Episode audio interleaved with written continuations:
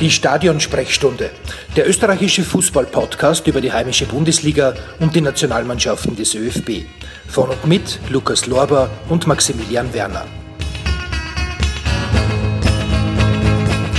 Ein herzliches Willkommen und ein herzliches Hallo zurück bei der Stadionsprechstunde. Mein Name ist Lukas Lorber. Heute an meiner Seite ein werter Herr Kollege, nämlich wirklich an meiner Seite. Heute das erste Mal eine Live-Aufnahme Aug, ähm, gegenüber. Also er sitzt neben mir und zwar mein werter Kollege, freier Journalist bei unter anderem Zwölfter Mann für die kleine Zeitung und die Furche, richtig, richtig. oder? Genau. Tobias Kurikin heute an meiner Seite. Hallo auch von meiner Seite. Wir reden heute über über die Vorweihnachtszeit. Ja, genau. Nämlich die Vorweihnachtszeit brachte den österreichischen Vereinen bei der Europa League recht interessante Geschenke. Also die Auslosung war äh, kürzlich und wie wir wissen, sind der LASK und Red Bull Salzburg, beziehungsweise der FC Salzburg, äh, in die nächste Runde aufgestiegen und haben zwei sehr spannende Gegner bekommen. Aber bevor wir zu den Gegnern kommen, jetzt nochmal so als Roundup. Wie willst du die Leistung einschätzen von beiden Vereinen, Tobias? Also ich würde sagen, der Lask hat auf jeden Fall das äh, versprochen, was er in der Liga ähm, angepriesen hat. Sie haben Flottenfußball gespielt, vor allem über den Flügel, über Geugänge und so. Äh, wirklich top gewesen. Haben sich auch gegen starke Gegner wie PSW Eindhoven bewiesen und letztlich vollkommen verdient den Aufstieg als Gruppenerste geschafft. Und bei Salzburg, äh, bei Salzburg ist es natürlich immer die Frage gewesen, wie weit geht es in der Champions League. Da hat man mit Napoli und Liverpool zwei sehr, sehr schwere Brocken erwischt, aber da ist es auf jeden Fall keine Schande, Dritt in dieser Gruppe zu werden. Brücke hatte da keine Chance und man ist definitiv verdient in der Europa League jetzt und zählt dazu den absoluten Top-Favoriten. Äh, kleiner. Äh, Genk was? Genau, es war Genk. Ja, ja Genk Brügge. Aber ja. wie gesagt, Genk hatte gleich, gleich wenig Chancen wie in dem Fall Brügge, was ja, nett. also Genk statt Brügge. ja, und äh, wie wir wissen, Salzburg ist ja eigentlich eh im, in der Europa League zu Hause. Das heißt, das war ja dann irgendwie eh das. Klar. War nicht so tragisch, sage ich mal, für die, für die Salzburger, dass sie jetzt. Klar, also ich glaube, für die fünf Jahreswertung kann auch Salzburg in der Europa League uns mehr Punkte holen, als wahrscheinlich das in der Champions League. Also ich glaube, dass es in der Europa League weitergeht, als es in der Champions League gegangen wäre, hätte man den Aufstieg geschafft. Ja, das wäre spannend. Das wäre auf jeden Fall spannend, äh, halt natürlich spannend gewesen, wenn sie dann bekommen hätten und gegen wen sie gespielt hätten, aber in der Europa League sind die Chancen für die Fünf-Jahres-Wertung eindeutiger. So, ja, aber wie gesagt, jetzt geht es eben weiter, beziehungsweise im nächsten Jahr geht es dann weiter, und zwar der Lask trifft auf den niederländischen Verein, der gerade äh, an der Tabellenspitze Zweiter sind. Genau, also an der Tabellenspitze kratzt, kann man sagen. Und zwar geht es gegen den AZ Alkmaar. So, was kann man davon erwarten? Ja, ich glaube, Alkmaar ist eine sehr unterschätzte Mannschaft derzeit im europäischen Clubfußball. Immerhin sind sie Punkte gleich mit Ajax Amsterdam, die immerhin letztes Jahr im Champions League Halbfinale waren.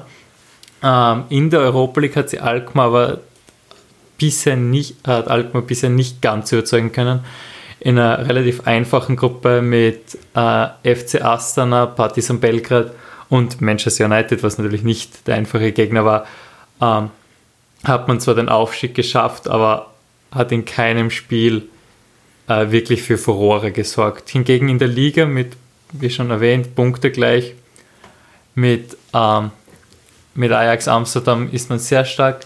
In der Europa League gab es ein 6 zu 0 äh, gegen den FC Astana, wobei, und im Rückspiel 5 zu 0, äh, wobei der FC Astana sicher nicht das Dinge in Europa ist. Ja, aber dem ja elf Tore schießen in zwei Spielen ist doch eigentlich fur furios, kann man sagen, oder? Also elf Tore natürlich, schon. Also. Natürlich, aber. Aber wie gesagt, sie haben dann auch ähm, sogar Manchester United schlagen können in äh, ja, wie gesagt, in der, Gruppen, äh, in der Gruppenphase sind sie eben hinter Manchester United auf den zweiten Platz gekommen. Äh, wie würdest du sagen, was macht Alkmaar speziell, was macht Alkmaar vielleicht auch anders? Alkmaar ist, glaube ich, eine typisch niederländische Mannschaft. Sehr, sehr, sehr viele junge Spieler, sehr große Talente. Ähm, ich glaube, sie spielen sehr, sehr viel über den Flügel, sind ähnlich wie der Lasgang vom Spielaufbau, spielen schnell, probieren direkt zu kontern. Aber eben sehr typisch niederländisch und der Lask hat ja auch schon gegen Eindhoven bewiesen, dass man auch gegen solche Gegner klar überzeugen kann. Ja, also gegen den typisch niederländischen Fußball, wenn man so sagen darf. Genau, Talenteschmiede. Talenteschmiede, genau. Äh, der Kader ist auch sehr jung. Äh, Gibt es irgendwelche Outstanding Player? Nein, also ich würde jetzt nicht sagen, dass da einer heraussticht. Ich glaube, als Kollektiv harmoniert die Mannschaft relativ gut. Und da gibt es nicht den einen Star, wie eben auch beim Lask eigentlich das Kollektiv überzeugen kann. Wie du sagst, das Kollektiv, ähm, der Lask ist in dem Fall ja auch Zweitplatzierte in der Liga, gleich wie Alkmaar. Und es stellt sich immer die Frage, okay, wie geht der Lask eben mit der Doppelbelastung um? Glaubst du, dass es gegen Alkmaar machbar sein wird, dass man weiterkommt als Lask? Ich glaube definitiv. Ich glaube, dass äh, der Lask derzeit in, Europ in der Europa League sehr, sehr gute Chancen hat, auch sehr weit zu kommen. Und der AZ Alkmaar, es ist vielleicht eventuell mit leichten Vorzügen sogar für die Linzer meiner Meinung nach. Und deshalb bin ich der Meinung, einem Weiterkommen würde nichts im Weg stehen. Weißt du zufällig, ob der Lask zuerst äh, zu Hause spielt oder zuerst auswärts? Äh, nein, weiß ich gar nicht. Okay, schade. Ja gut, aber wie gesagt, der Lask ist in dem Fall, hat einen machbaren Gegner erwischt, hätte ich jetzt mal gesagt. Ja, einen spannenderen Gegner, jetzt nicht unbedingt, dass man das wertet, aber einen spannenderen Gegner hat eindeutig Salzburg erwischt. Mit ein paar bekannten Gesichtern auch, nämlich die Eintracht Frankfurt. Ja, kann man, ist, ist recht spannend, hätte ich gesagt. Ja, die Eintracht, also das Duell mit der Eintracht bietet super Geschichten. Immerhin trainiert von Ex-Salzburg-Trainer Adi Hütter und Martin Hintecker, der als erster äh, Junge von der Salzburger Akademie den Sprung zu den Profis schafft, ist mittlerweile Stammkraft und wichtiger Träger dieses Teams. Und auch sonst, also das Team von Adi Hütter ist bisher nicht so gut in diese Saison gestartet und ist deshalb sicher bis in die Haarspitzen motiviert, gegen ein absolutes Top-Team, das Salzburg mittlerweile in Europa ist, antreten zu dürfen. Äh, in der Liga sind sie eben derzeit nur auf dem zwölften Rang meines Wissens. Äh, und in der Europa League war es ja auch bis zum Schluss eigentlich recht spannend, ob es jetzt fürs Weiterkommen reicht oder nicht. Nämlich, Eintracht hat es ja mehr oder weniger nur durch Arsenal geschafft. Nachdem Lüttich 2-0 vorne war, hat Arsenal noch in der Schlussphase zwei Tore geschossen, deswegen gab es noch ein Unentschieden im Parallelspiel und nachdem Frankfurt eben gegen Gimmerisch verloren hat, war es in dem Fall knapp, aber äh, ja, nachdem Arsenal eben unentschieden gespielt hat, ist es sich ausgegangen, dass Lüttich Frankfurt sie nicht überholt hat, genau. Ja, in dem Fall nur auf dem zweiten Platz weitergekommen. Ja, was, was kann man sich von, von der Eintracht erwarten? Man kennt ja noch die ähm, legendären Matches aus der letzten Saison. Ich glaube, das Team äh, der Eintracht in dieser Saison ist nicht mehr vergleichbar mit der Eintracht der letzten Saison. Ähm, man hat am Spiel gegen Gimarei schon relativ gut gesehen, dass die größte Schwäche ist derzeit ganz klar die Defensive. Ähm, zwei Gegentore in den letzten fünf Minuten im letzten Gruppenspiel dürfen in einer Mannschaft einfach nicht passieren, egal gegen wen und auch oder vor allem nicht gegen Gimareisch, bei allem Respekt vor den Portugiesen. Und ähm, es sind natürlich sehr namhafte Abgänge zu verkraften gewesen, wie Jovic, Revic und Alea. Und man merkt, das Team hat noch nicht zu alter Stärke gefunden. Ähm, ja, das Spannende wird ja auch sein, es gibt jetzt bei Salzburg auch die, natürlich wieder die zahlreichen Gerüchte über Abgänge, wie es bei Salzburg eben äh, normal ist, kann man schon sagen. Minamino zu Liverpool, Haaland gefühlt zu ganz Europa.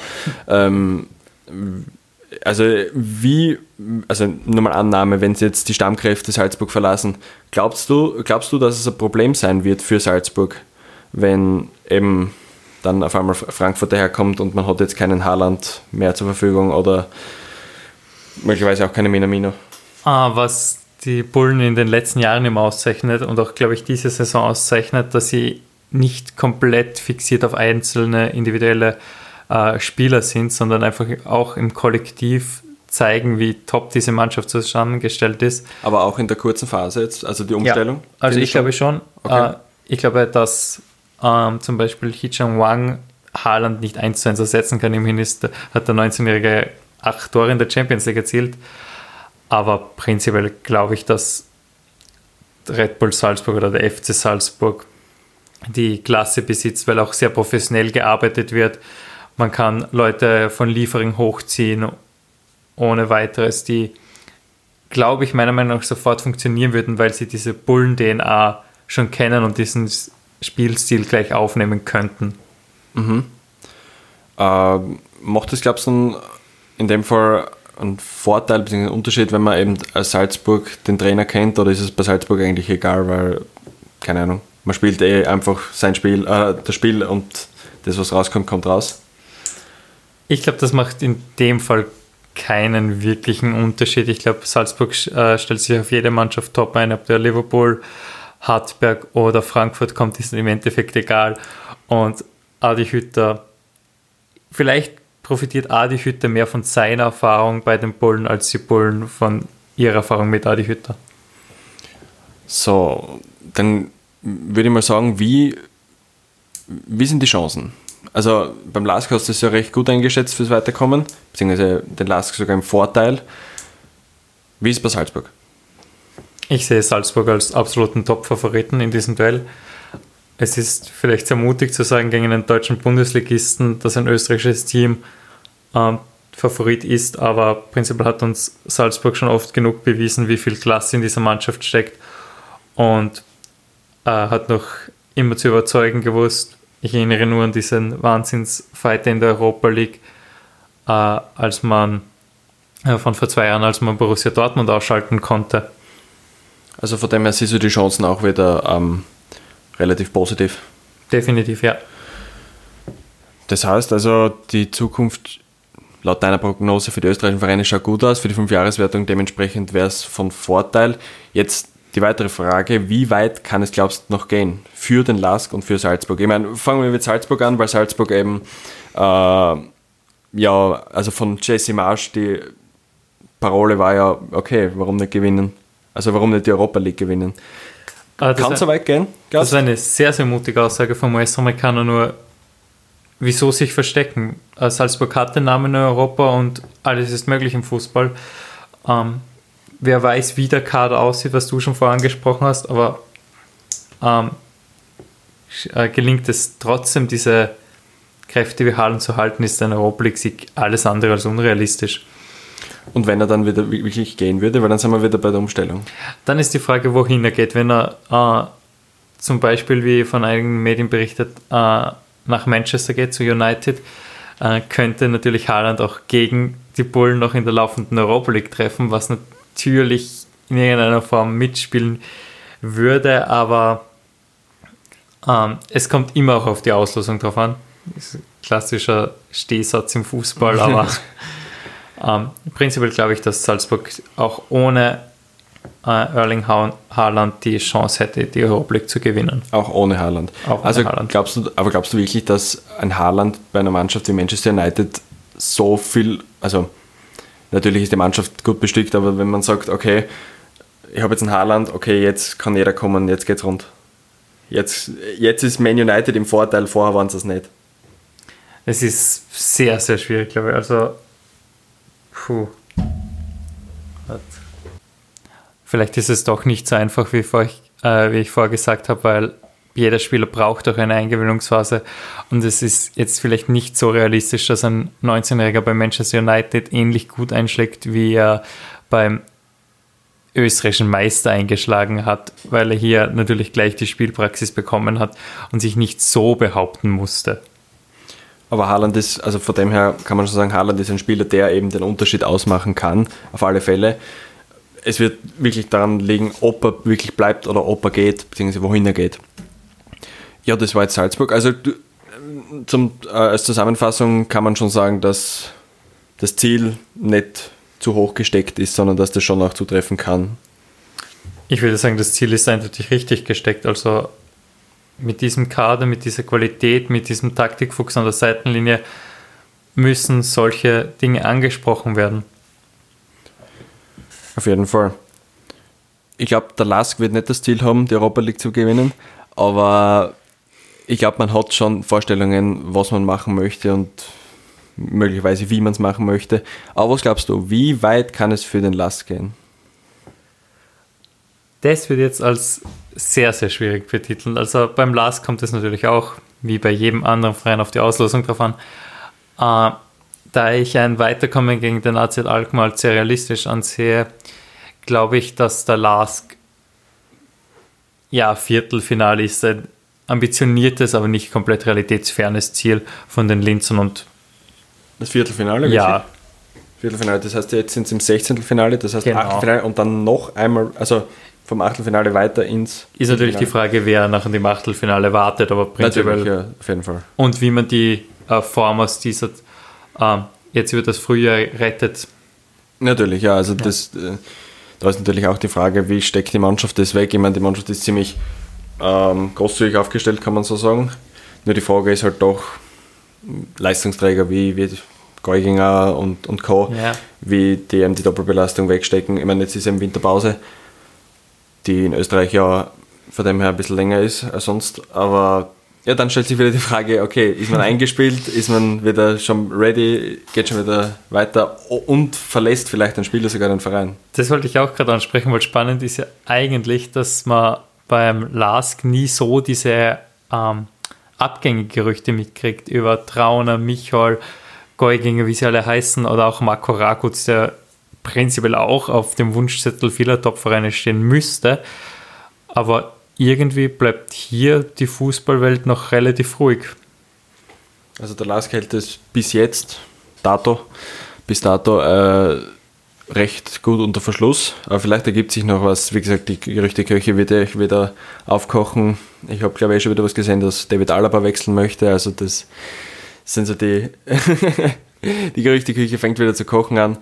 Von dem her ähm, wird es auch noch spannend sein. Aber der Lask hat eben alle Karten auf der Hand und auch die Möglichkeit, dass er eben Großes erreichen kann. Äh, es ist eh schon die, die weiteste... Ähm, Station, beziehungsweise die weiteste, also, äh, nicht, nicht, größter Erfolg. In der ja, okay, genau. Die, das größte Ziel, oder äh, der größte Erfolg, so dass ich es rausbringe, für den Verein bis jetzt in der europäischen, äh, in der europäischen Fußballwelt, sage ich mal. Ja, und während die Europa League beziehungsweise für den österreichischen Fußball die wichtigere Auslosung äh, stattgefunden hat, gab es natürlich auch die Auslosung für das Achtelfinale der Champions League. Und da gab es auch eigentlich ein paar recht interessante Paarungen. Tobi, was ist die für dich spannendste Paarung? Uh, meiner Meinung nach ist das spannendste Match zwischen Tottenham und RB Leipzig. Tottenham und RB Leipzig? Ja. Das also, musst du jetzt erklären, warum. Äh, viele würden sich sicher fragen, wieso nicht Real Madrid oder Man City oder BVB, PSG. Aber Leipzig spielt dieses Jahr überragend und wird meiner Meinung nach höchstwahrscheinlich deutscher Meister. Oha, oha. Ja, und Tottenham hat sich anfänglich nach Krise ein bisschen gefangen und mit Jose Mourinho ein, ein Fußballgenie auf der Trainerbank sitzen. Und auch Julian Nagelsmann ist alles andere als ein als, ist alles andere als grün hinter den Ohren, wenn es um Fußball geht, trotz seiner Jugend. Und ich glaube einfach hier erwartet die Fußballfans ein taktisches, aber auch fußballerisches Feuerwerk. Sehr spannende Sichtweise. Ähm, RB Leipzig in dem Fall würde es ins Viertelfinale sogar schaffen. Äh, wenn du sagst, äh, Leipzig wird deiner Meinung nach Bundesliga-Sieger, Glaubst du, in der Champions League kann es auch weit gehen oder ist es im Viertelfinale dann Ende Gelände? Puh, äh, ich glaube, dass Leipzig das Potenzial für ganz, groß, äh, für ganz Großes hat. Wobei ich glaube, dass es dieses Jahr noch nicht reichen wird, um die Champions League zu gewinnen. Da einfach noch die Erfahrung auf diesem internationalen Parkett vielleicht ein bisschen fehlt. Aber gibt der Mannschaft drei, vier Jahre und fünf, sechs Salzburg-Spieler und alles ist möglich.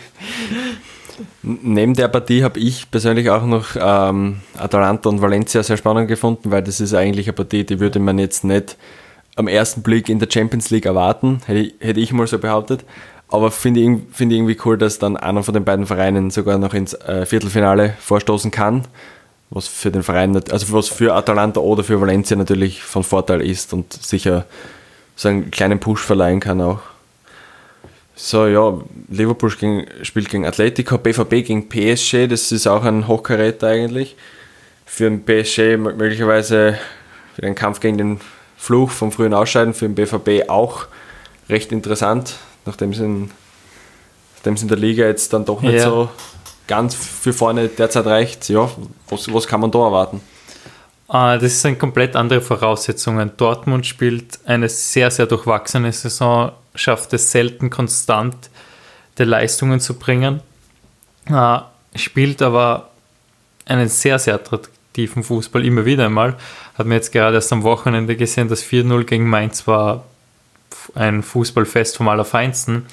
PSG hat in der äh, französischen Liga nicht wirklich Konkurrenz und vielleicht ist das auch der Grund, wieso sie immer so früh ausscheiden, dass mhm. sie einfach nachher in der Champions League mit Hochkarätern konfrontiert werden, äh, wo sie nicht einen Gang höher schalten können oder mhm. es von der Liga nicht gewohnt sind. Aber hier ist trotzdem der französische Serienmeister einfach wegen der individuellen Klasse und Spielern wie Neymar und Mbappé aus meiner Sicht zu favorisieren. Äh, favorisieren. Wie siehst du das? Ja, ich finde es, ich, ich traue mich da eigentlich gar keinen äh, Verein irgendwie vor, hervorzuheben, weil ich finde, das kann in beide Richtungen gehen. Also das ist wirklich ein Spiel, da, da kann es rumgehen. Da kann PSG wie auch der BVB komplett abliefern oder komplett ja.